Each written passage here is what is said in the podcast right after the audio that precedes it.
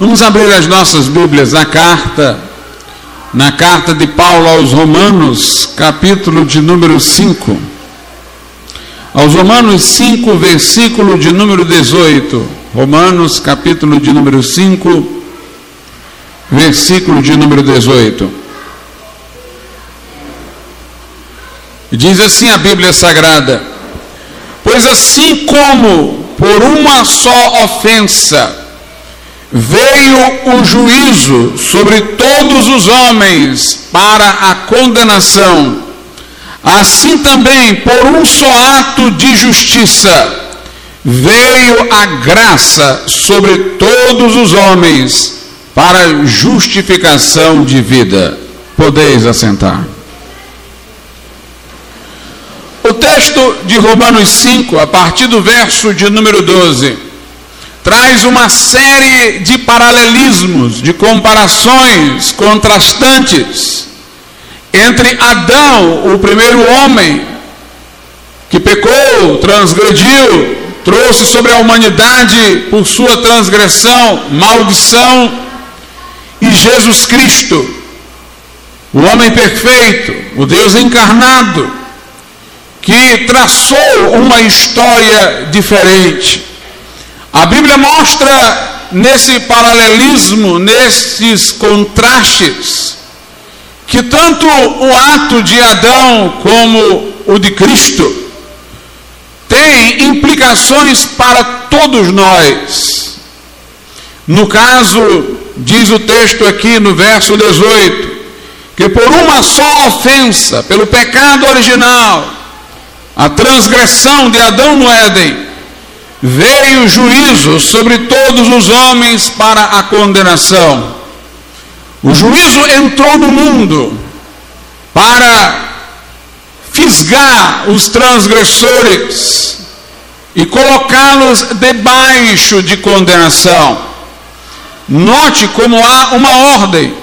A ofensa do primeiro homem atraiu juízo sobre a humanidade e através do juízo vem a condenação, a sentença. O juízo significa que Deus passou a averiguar, a medir os atos humanos, a colocá-los sob a avaliação de sua lei. E a condenação significa que o homem foi achado em falta. E, portanto, a sentença é para castigo. Mas quando fala de Jesus, também diz por um só ato de justiça.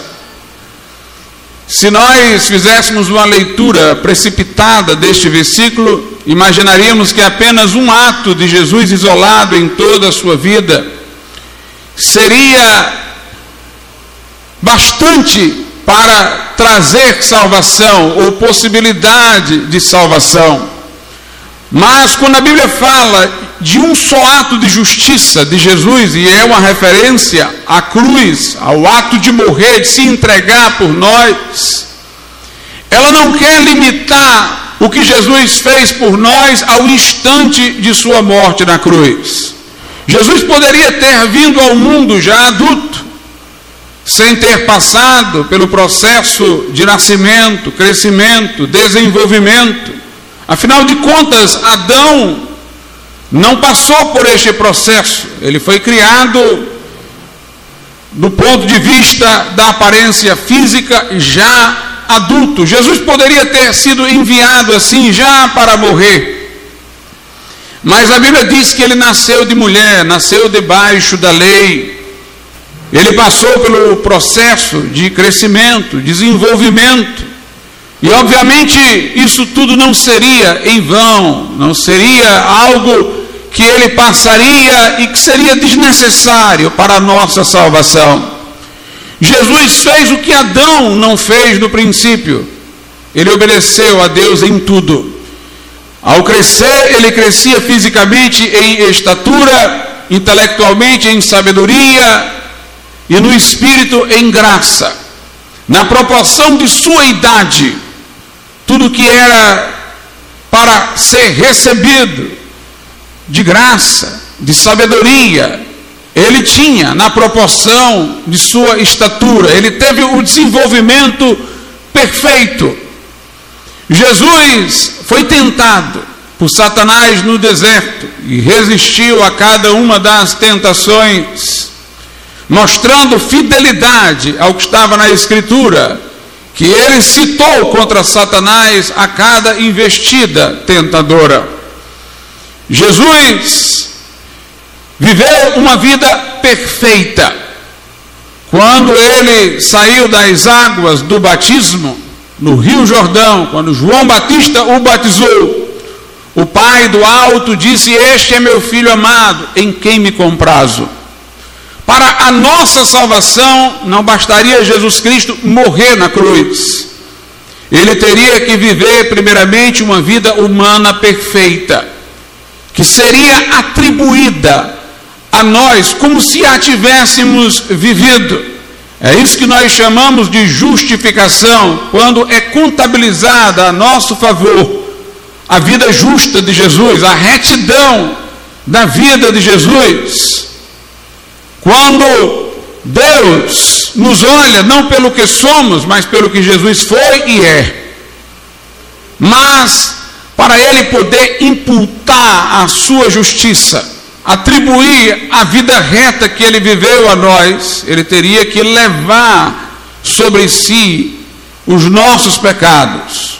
O que ele fez lá na cruz do Calvário, quando levou os nossos pecados em seu corpo ao madeiro, quando deixou-se traspassar, foi cravado na cruz e recebeu o castigo que agora nos traz a paz. O texto, entretanto, aqui fala que a nossa salvação pode ser resumida a um só ato de justiça. Por quê? Porque a vida reta que Jesus viveu não teria nenhuma vantagem para a nossa salvação se ele não tivesse ido à cruz. A cruz foi onde houve o giro. Os nossos pecados foram para ele, a justiça dele vem para nós. Portanto, a cruz é o ato pelo qual a salvação é possível. Ele poderia ter vivido aquela vida reta, que só seria para lhe favorecer como homem diante do Pai. Não nos favoreceria se ele não tivesse permutado, trocado as posições, levado os nossos pecados na cruz para que levássemos a sua justiça. Neste sentido, então foi por causa da cruz que nós fomos salvos. Dizer isso não significa que ele não tinha que ter vivido a vida reta que viveu primeiramente, teria que ter, mas a, toda aquela vida reta seria em seu próprio favor e não de nós, se não tivesse a cruz. A cruz é o ato pelo qual todos os méritos de Jesus Cristo podem ser atribuídos ao que crê, assim como os nossos pecados foram a ele atribuídos lá na cruz do Calvário. Então Adão perdeu tudo quando comeu do fruto. E Jesus conseguiu tudo para nós quando morreu naquela cruz em nosso lugar. O texto está, portanto, contrastando não somente Adão com Jesus, mas o pecado original com a cruz, a transgressão com o sacrifício da cruz. Que coisa curiosa, né, irmãos? O pecado pareceu uma coisa tão simples, comer de um fruto, e revertê-lo uma coisa tão difícil, precisou de sangue sendo derramado, de sofrimento agonizante. Um privilégio todo perdido por um ato banal de comer um fruto quando se poderia comer de toda a árvore. E um ato sacrificial de profunda entrega para nos resgatar, que levou o Filho de Deus a se encarnar, a viver uma vida reta como homem, para depois, naquela cruz, levar os nossos pecados para que nós levássemos a sua justiça. O texto então diz: Pois assim como por, um, por uma só ofensa, veio o juízo sobre todos os homens para condenação, assim também por um só ato de justiça veio a graça sobre todos os homens para justificação de vida. Nós vemos que graça está em oposição a juízo. O juízo diz aquilo que realmente merecemos. O juízo é uma avaliação. Se nós fôssemos considerados por Deus conforme os padrões de julgamento da sua lei, nós teríamos por consequência necessária a condenação. Descendentes de Adão, filhos da desobediência, herdeiros da queda, chegamos a este mundo sob os efeitos da transgressão de Adão, com as energias morais para fazer o bem danificadas. Reconhecemos o bem e fazemos o mal. Projetamos viver para o bem e somos corrompidos, desviados no caminho. Todos pecaram e destituídos estão da glória de Deus, há um justo nenhum sequer.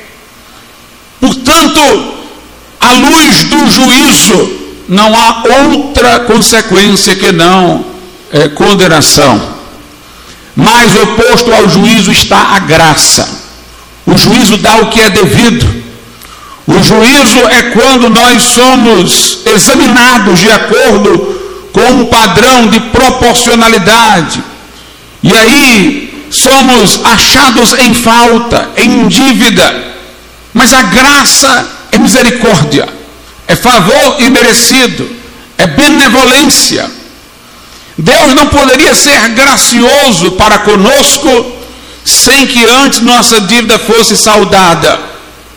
E quem pagou essa dívida foi Jesus Cristo. Note, quando dizemos que a salvação é pela graça, nós não queremos afirmar que ela não teve preço.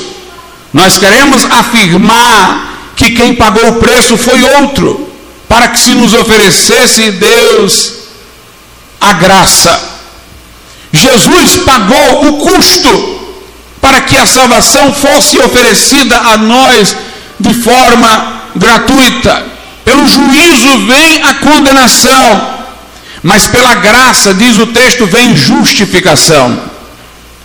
A graça faz com que os nossos pecados sejam considerados pagos na cruz de Cristo. E a vida reta de Jesus seja contabilizada a nosso favor, atribuída a nosso favor. Veja que justificação é um termo forense, judicial no texto ele está em oposição à condenação, assim como graça está em oposição a juízo, e assim como ato de justiça está em oposição à ofensa. Ofensa gera juízo, que conduz à condenação. O ato de justiça de Jesus, que não foi a seu próprio favor, mas a favor de nós, morrendo naquela cruz, abriu as portas da graça para que nós pudéssemos ser justificados no tribunal de Deus, inocentados das acusações. Justificação está em oposição à condenação, são termos de julgamento. Ou alguém é condenado ou é justificado. Num processo judicial, num juízo, num tribunal. Deus, o justo juiz, se levasse em conta a sua lei, se agisse pelo juízo, nos condenaria. Mas quando confiamos em Jesus Cristo como nosso Salvador, aquele que morreu por nós na cruz, e entregamos a vida para que Ele seja o Senhor dela, então Deus não leva em conta mais os nossos pecados, os considera pagos na cruz, e considera a vida reta de Jesus creditada a nós. Aí a tua graça, o favor imerecido, a justificação, somos justificados no tribunal de Deus. Mas aqui tem uma palavra que é acrescentada: justificação de vida. Ou conforme outras traduções, justificação que concede vida, justificação que é para a vida, justificação que dá vida. O texto, portanto, ele acrescenta, quando fala do lado da salvação, uma informação a mais. Fala do ato de justiça de Jesus na cruz a nosso favor, que abriu as portas da graça, pela qual somos justificados, mas está dizendo que essa justificação dá vida. De acordo com a Bíblia Sagrada, quando Adão pecou, ele morreu. Obviamente, não de modo físico, sua morte física demorou muito tempo ainda. Mas Deus havia dito a Adão que no dia em que ele comesse da árvore que Deus dissera que não se deveria comer, no dia em que ele comesse, ele morreria. No dia em que vocês comerem, Deus disse a Adão e Eva: vocês morrerão algum tipo de morte veio sobre Adão e Eva quando eles pecaram, quando eles transgrediram. Essa morte foi a morte espiritual. De acordo com a Bíblia Sagrada, morte não é o fim necessariamente de uma coisa por inteiro. Morte é um estado de separação de uma fonte de vida. A Escritura diz que uma fé que não gera obras é morta em si mesma. Ela não tem vida. Se ela tivesse vida, ela produzia obras, estaria aliada a obras. Tiago diz que o corpo sem o espírito está morto.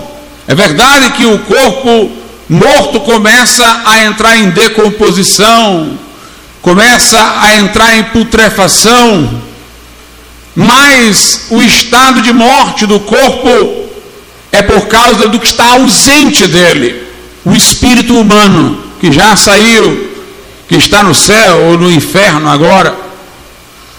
E a morte espiritual quer dizer que Deus não estava mais habitando no homem. Nós fomos criados à imagem e semelhança de Deus. Eu via no passado uma ilustração muito curiosa, faziam até uma historinha para crianças, da luva, não sei se os professores, professores de criança aqui que trabalham há mais tempo nisso, lembram dessa história da luva. Era uma luva que procurava uma mão para entrar dentro. E aí essa luva tentava entrar na mão de um porco, de um cavalo, e não conseguia porque não se encaixava até que encontrava a mão de um ser humano, e aí ela encaixava muito bem.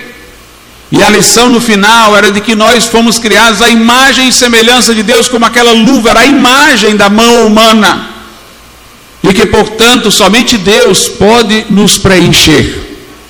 Os reformadores diziam que quando se olha para o homem caído, se vê nele ao mesmo tempo beleza e ruína, como se fosse uma casa imponente, um grande palácio, mas abandonado e arruinado.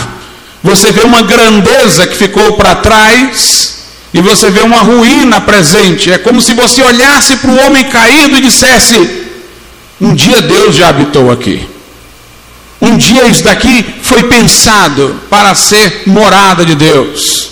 Nós temos faculdades excelentes que nos aparentam aos anjos e não aos animais, a inteligência, a liberdade, a moralidade. Mas ao mesmo tempo vemos, vemos os homens usando sua inteligência para coisas ruins, transgredindo a moralidade, usando sua liberdade para desafiar o próprio Deus. Fomos criados para ser templos do Espírito Santo para que Deus estivesse em nós, nós estivéssemos em comunhão com Deus. Quando Adão pecou, a presença de Deus já não lhe era mais uma coisa prazerosa, mas que o inquietava. Ele escondeu-se. Quando Deus apareceu depois que ele pecou e perguntou: Aonde estás, Adão? Ele se escondeu. Ele disse: Eu estou com medo. A presença de Deus já não era mais para ele um prazer, mas uma ameaça. Ele sabia, por força de sua consciência, que Deus agora estava em posição de julgá-lo e não de ser o seu cordial amigo, como vinha sendo. Adão foi expulso do jardim do Éden e foi amaldiçoado, vai agora se afadigar no trabalho, a terra não vai ser fácil, vai produzir espinhos e abrolhos. A mulher vai dar à luz a filhos com dores que serão multiplicadas. O homem foi expulso da presença de Deus. Essa é a morte espiritual. E todos os homens que vêm ao mundo, que estão sob essa condição adâmica, vêm ao mundo em estado de morte espiritual. Nós, antes da conversão, vivos fisicamente, porque tínhamos o nosso espírito próprio, pessoal, Estávamos espiritualmente mortos, porque em nosso espírito próprio pessoal não habitava o Espírito de Deus. Em Provérbios a Bíblia diz que o Espírito é a lâmpada do Senhor, o Espírito do homem. Então é como se o homem tivesse agora uma lâmpada apagada. Por isso que às vezes também a Escritura procura designar esse estado de morte espiritual como sendo um estado de trevas. Os que não são crentes, Paulo diz, estão entenebrecidos no entendimento, em trevas no seu entendimento, mortos espiritualmente. O consolo que o homem tem aqui, que não vai ter no inferno, é que aqui ele pode ter elementos que o façam recordar de Deus e da bondade que Deus teve para com o homem quando o criou.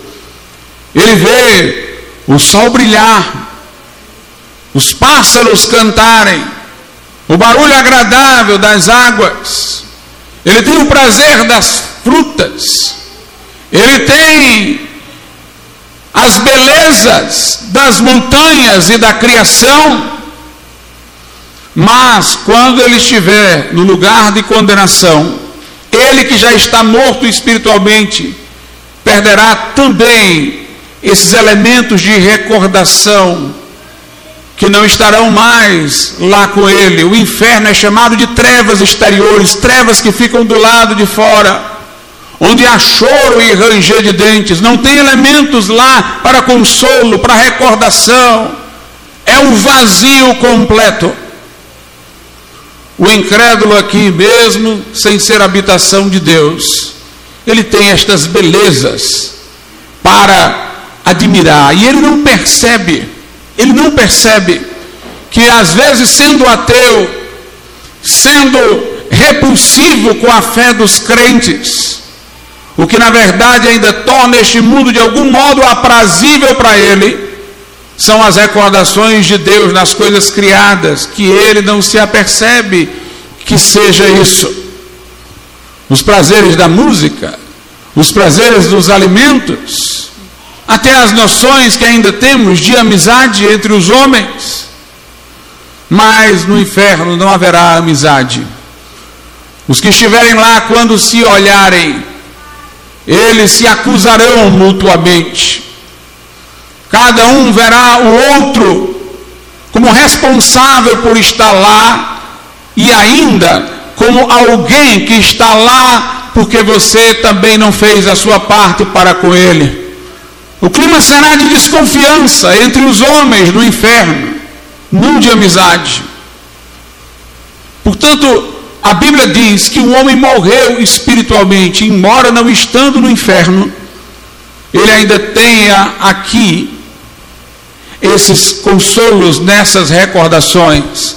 Por isso que quando se consolida o estado no além-túmulo, sem a presença de Deus, as palavras se agravam para a morte eterna, segunda morte, porque aí nem mais os elementos que possam dar algum tipo de consolo restarão.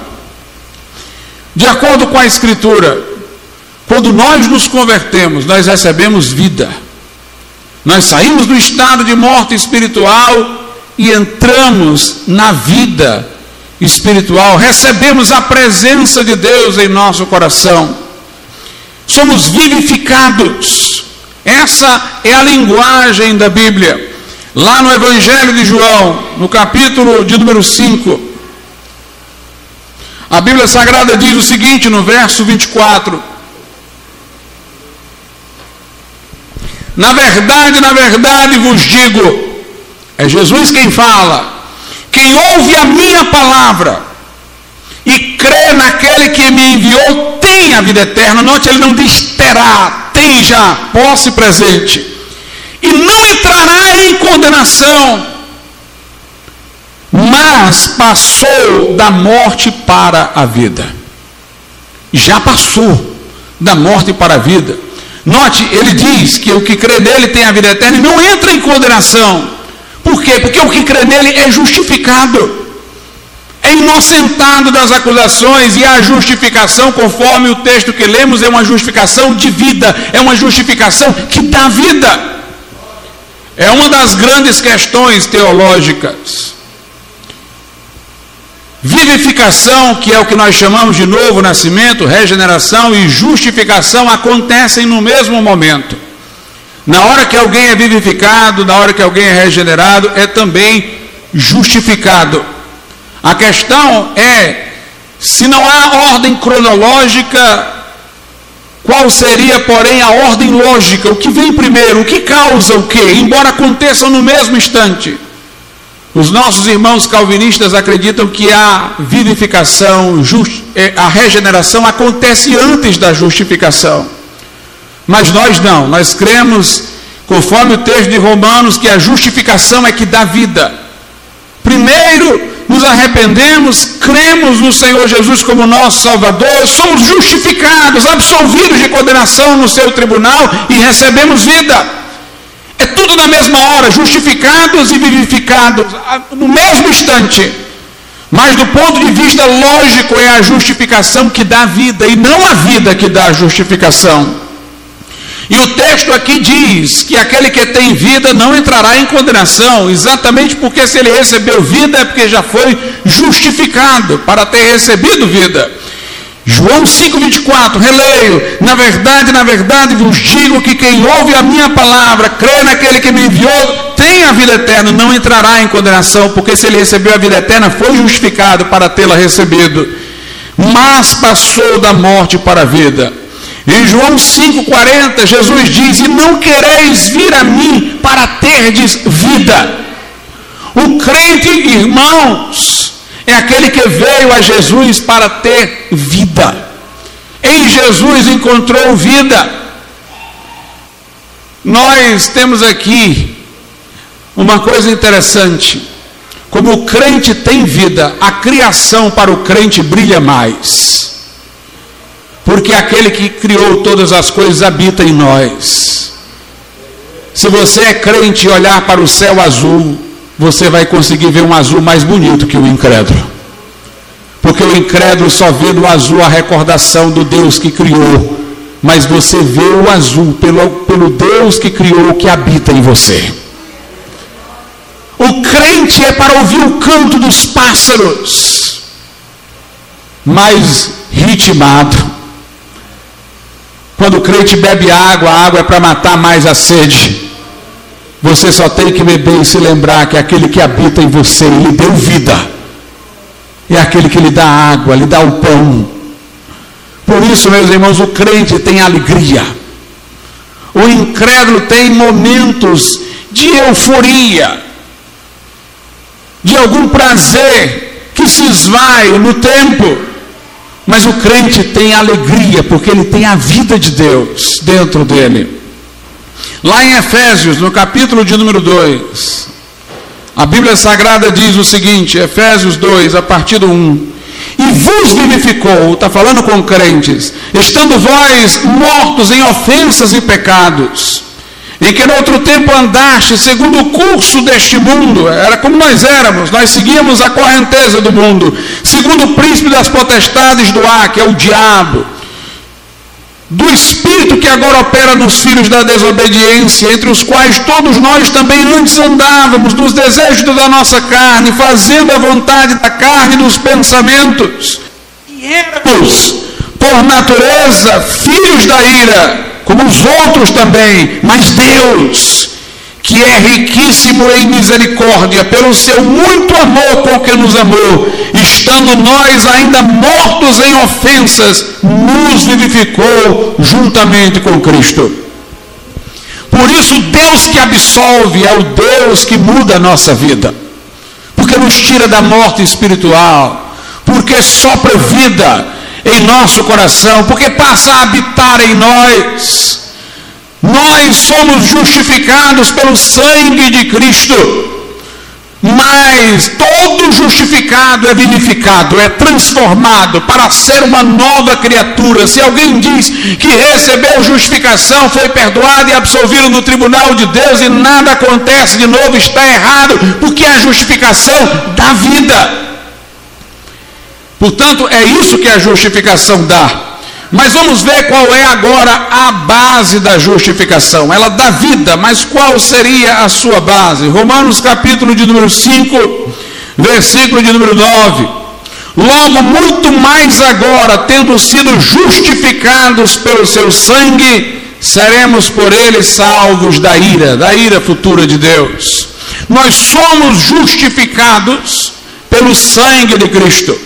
A justificação da vida e a base da justificação é o sangue de Jesus. Se ele não tivesse morrido, se ele não tivesse vertido sangue lá na cruz, nós não poderíamos ser absolvidos no tribunal de Deus, não poderíamos ter os pecados perdoados, não poderíamos ter a imputação, a atribuição da justiça, da vida reta de Jesus a nosso favor. A Bíblia Sagrada nos ensina, essa é uma palavra-chave da mensagem dos crentes, que Jesus é o único e todo suficiente Salvador. Quando nós falamos que a pessoa tem que aceitar Jesus, alguns dizem: não, mas eu aceito Jesus. E de alguma forma ele acredita em Jesus pelos ensinos da religião dele. Mas o que o crente ensina é que a pessoa tem que aceitar Jesus como único todo suficiente Salvador. Porque veja bem, para que pudéssemos ser salvos, alguém tinha que pagar integralmente a nossa dívida. E Jesus o fez lá na cruz, vertendo o seu sangue. O seu sangue nos purifica de todo pecado. Ele disse: está consumado. Nós não entendemos que seja necessário o sacrifício de Jesus Cristo ser complementado por nossas obras ou penitências por um tempo depois da morte no purgatório, por sucessivas reencarnações, onde pela lei do karma, o que de errado fizemos nessa vida, vamos pagar em outra. O malfeitor que se converteu ao lado de Jesus na cruz, ouviu de Jesus isso hoje mesmo, tu estarás comigo no paraíso. A Bíblia diz ainda que os vossos pecados sejam como a escarlata, Deus os tornará mais alvos do que a branca lã. O perdão de Deus é integral, a absolvição de Deus garante o céu. A cruz de Cristo é completa. Nós não acreditamos que quando celebramos a ceia do Senhor com o pão e o vinho, nós estamos renovando, atualizando o sacrifício de Jesus Cristo, como se ele tivesse um prazo de validade e a gente estivesse estendendo a cada Eucaristia esse prazo de validade. Esse é o ensino romanista mas nós cremos que estamos apenas celebrando o que Jesus já fez, recordando, tomando do pão e do vinho em memória do que ele fez por nós, não repetindo, não renovando, não atualizando, porque o que ele fez foi de uma vez para sempre. Mas quando Jesus morreu na cruz, era preciso um sacerdote que no santuário celeste entrasse levando o sangue de Cristo. No Velho Testamento havia um sacerdote que imolava o animal, que representava Cristo que seria crucificado, e que levava o sangue do animal para apresentar a Deus. Era preciso um sacerdote, mas até esse ofício é do próprio Cristo. Por isso que ele ressuscitou. Ele é o sacrifício que é dado lá na cruz do Calvário por nós e ressurreto ele se torna um sacerdote que sobe ao céu, entra no santuário celeste com o seu próprio sangue. Se nós tivéssemos alguma divisão de pessoas na nossa salvação para que fossem nossos salvadores, seria aí. Um que morria e outro que oferecia. Mas Jesus é o que morre e o que oferece. Ninguém o ajuda. Ninguém complementa o que ele faz. ninguém vem e adiciona. Ele fez tudo. Lá em Hebreus a Bíblia deixa isso claro para nós. Na carta aos Hebreus, a Bíblia diz o seguinte: no capítulo de número 9, versículo 26. De outra maneira, necessário lhe fora padecer muitas vezes desde a fundação do mundo, mas agora, na consumação dos séculos, uma vez se manifestou para aniquilar o pecado pelo sacrifício de si mesmo. Preste atenção, ele veio na consumação dos séculos. Jesus veio por desígnio e propósito do Pai e ele se manifestou uma vez. Este evento é singular. David Hume, um crítico do cristianismo, dizia o seguinte: se Deus se encarnou, porque isso não aconteceu várias vezes? Se a ressurreição de Jesus Cristo é verdadeira, porque outros não ressuscitam? Mas o que a Bíblia diz é que o que é referente a Jesus foi singular. Nós haveremos de ressuscitar no futuro, mas ele é o primogênito dentre os mortos. Ele é o singular agora. Ele não veio para morrer várias vezes, mas morreu uma vez, ressuscitar uma vez, se manifestou uma vez. Se isso acontecesse corriqueiramente, então ele não seria singular, ele não seria o que fez de forma perfeita e acabada. Mas ele se manifestou uma vez para aniquilar o pecado. Aniquilar significa destruir por completo. Ele não veio para enfraquecer o pecado e deixar que a gente termine de derrubar o que resta do pecado. Ele veio para aniquilar o pecado. E note pelo sacrifício de si mesmo, não foi pelo sacrifício de outro. Quando diz pelo sacrifício de si mesmo, é para dizer que ele mesmo fez tudo. Ele não veio para fazer outro morrer em nosso lugar, ele veio para se sacrificar a si mesmo, indicando, irmãos, que é Ele próprio que nos salva, o que foi feito, Ele fez por si mesmo, sem complemento, sem ninguém mais. A Escritura diz em Hebreus 10, 10, na qual vontade temos sido santificados pela oblação do corpo de Jesus Cristo feita uma vez Jesus não veio só para cumprir um plano do Pai, conforme o texto anterior o disse, na consumação dos séculos, como se ele viesse apenas mecanicamente cumprir um desígnio. Ele veio por vontade própria. Ele veio em cumprimento à vontade do Pai, não era só um script, Deus queria nos salvar, na qual vontade temos sido santificados pela oblação do corpo de Jesus Cristo, feita uma vez e depois, meus irmãos, de morrer na cruz, num sacrifício perfeito e completo, ele ressuscitou e foi ao céu apresentar o seu próprio sangue diante do Pai. Hebreus 9, 12. Nem por sangue de bodes e bezerros, mas por seu próprio, note, seu próprio sangue, entrou uma vez no santuário, santuário celeste havendo efetuado uma eterna salvação, uma salvação que é para sempre. Em Hebreus 7, ainda é mais explícita a suficiência de Jesus. Hebreus 7, a partir do versículo 25: Portanto, ele pode também salvar, note perfeitamente, perfeitamente quer dizer completamente ele pode fazer tudo, Ele pode nos salvar por inteiro, pode também salvar perfeitamente os que por Ele se chegam a Deus. Ele não salva aqueles que vão a Deus por Maria, por santos ou por outra coisa, mas os que por Ele se chegam a Deus, vivendo sempre para interceder por eles. Jesus está ressuscitado e vive para sempre ao lado do Pai como nosso sumo sacerdote, para ser o nosso intercessor contínuo. Nós não precisamos da intercessão de santos lá no céu, da intercessão de Maria. Porque Jesus Cristo é aquele por intermédio de quem vamos a Deus, é aquele que vive sempre para interceder por nós. Por isso ele pode salvar perfeitamente os que por ele se chegam a Deus. E o verso 26 vai começar a dizer que ele é tanto o sacerdote perfeito como o sacrifício completo.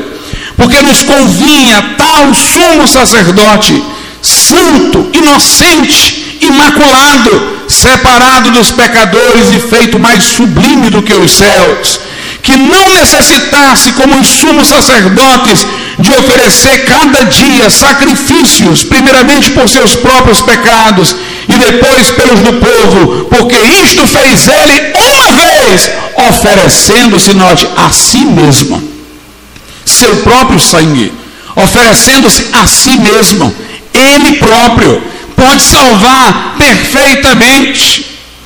Nós pregamos a Cristo e crucificado e acabou-se. Porque em nenhum outro há salvação, disse Pedro em Atos 4,12. Em nenhum outro há salvação, porque nenhum nome outro foi dado debaixo do céu, pelo qual havemos de ser salvos. Para que alguém possa receber a justificação que dá vida tem que se arrepender dos seus pecados e confiar em Jesus como o único e suficiente Salvador e confiar no sangue que ele verteu na cruz, somos justificados através do seu sangue, através da sua morte expiatória. Mas o Cristo aonde vamos entregar a nossa vida, a quem vamos entregar a nossa vida, está ressuscitado, está vivo dentre os mortos, é o nosso sumo sacerdote, que por nós intercede à destra do Pai. Então, a justificação da vida é a consequência, a base dela é o sangue de Cristo. E o modo de sermos justificados é por graça. Romanos capítulo de número, de número 3. Romanos 3, versículo de número 24. Eu vou ler o 24 e 25 sendo justificados gratuitamente pela sua graça, pela redenção que há em Cristo Jesus, ao qual Deus propôs para propiciação pela fé no seu sangue, para demonstrar a sua justiça pela remissão dos pecados dantes cometidos sob a paciência de Deus. Note, o texto diz que Deus propôs Jesus Cristo para ser propiciação paga dos nossos pecados através da nossa fé que recebe-o dessa forma. Diz aqui o texto que nós somos justificados gratuitamente por graça. Não há forma mais redundante, mais clara de mostrar, irmãos, que nossa justificação não se deve aos nossos méritos, às nossas obras, ao que nós fizemos. O texto não só diz que fomos justificados gratuitamente, não só diz que fomos justificados pela sua graça, mas diz que fomos justificados gratuitamente pela sua graça. Pela redenção que não está em nós, mas está em Cristo Jesus. Fomos justificados pelo que está nele, não pelo que está em nós, não por nossas obras, mas pela graça gratuitamente, por graça, através da fé o verso 28 de Romanos 3 diz: Concluímos, pois, que o homem é justificado pela fé sem as obras da lei. Você não tem obras para oferecer a Deus. Suas melhores justiças, diz o profeta Isaías, suas melhores obras, aquelas pelas quais você acha que é melhor do que o outro, diante de Deus não passam de trapos da imundície. Todos pecaram e destituídos estão da glória de Deus. Pela ofensa de um entrou juízo, que se nos avaliar, seremos condenados. Mas por um só ato de justiça. Por Jesus Cristo, que fazendo-se homem, viveu retamente. E naquela cruz inverteu as posições, fez todo o mérito dele vir para os crentes e os pecados dos crentes irem para ele um só ato de justiça, por meio do sangue da cruz, você pode ser justificado através da fé nele. Mas creia nele de ponta a ponta. Não creia nele e diga, mas eu posso ajudá-lo com alguma coisa que eu fiz. Você não tem nada para ajudá-lo. Não creia nele na religião, não creia nele no pastor, não creia nele no padre, não creia nele na cerimônia, não creia nele e na confissão, não creia nele no batismo, não creia nele na penitência, não creia nele no purgatório, não creia nele na reencarnação. creia somente nele. Ele é o alfa e o ômega, é o primeiro e o último, é o princípio e o fim da salvação. Ele desceu, ninguém o trouxe de lá. A Bíblia diz: quem subirá ao céu a trazer Cristo entre os mortos? Ninguém diga que ele precisou de Maria para vir. Ele poderia ter vindo por outra mulher. Maria foi uma mulher de Deus e por isso foi escolhida. Mas ele poderia vir de qualquer forma. Deus fez Adão sem precisar de mulher nenhuma. Quem trouxe no céu Jesus? Não fomos nós. Deus o enviou. Ele veio. Ele morreu naquela cruz sozinho, tão sozinho que até os discípulos o abandonaram. Morreu em seu lugar, fez um sacrifício perfeito.